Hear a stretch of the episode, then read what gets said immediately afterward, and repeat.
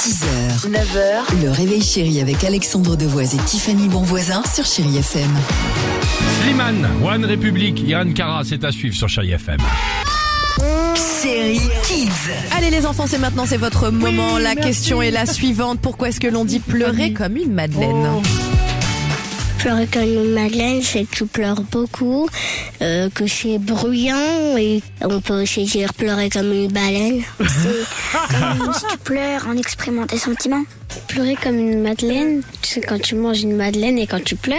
Pleurer comme une madeleine, c'est de pleurer pour rien en fait.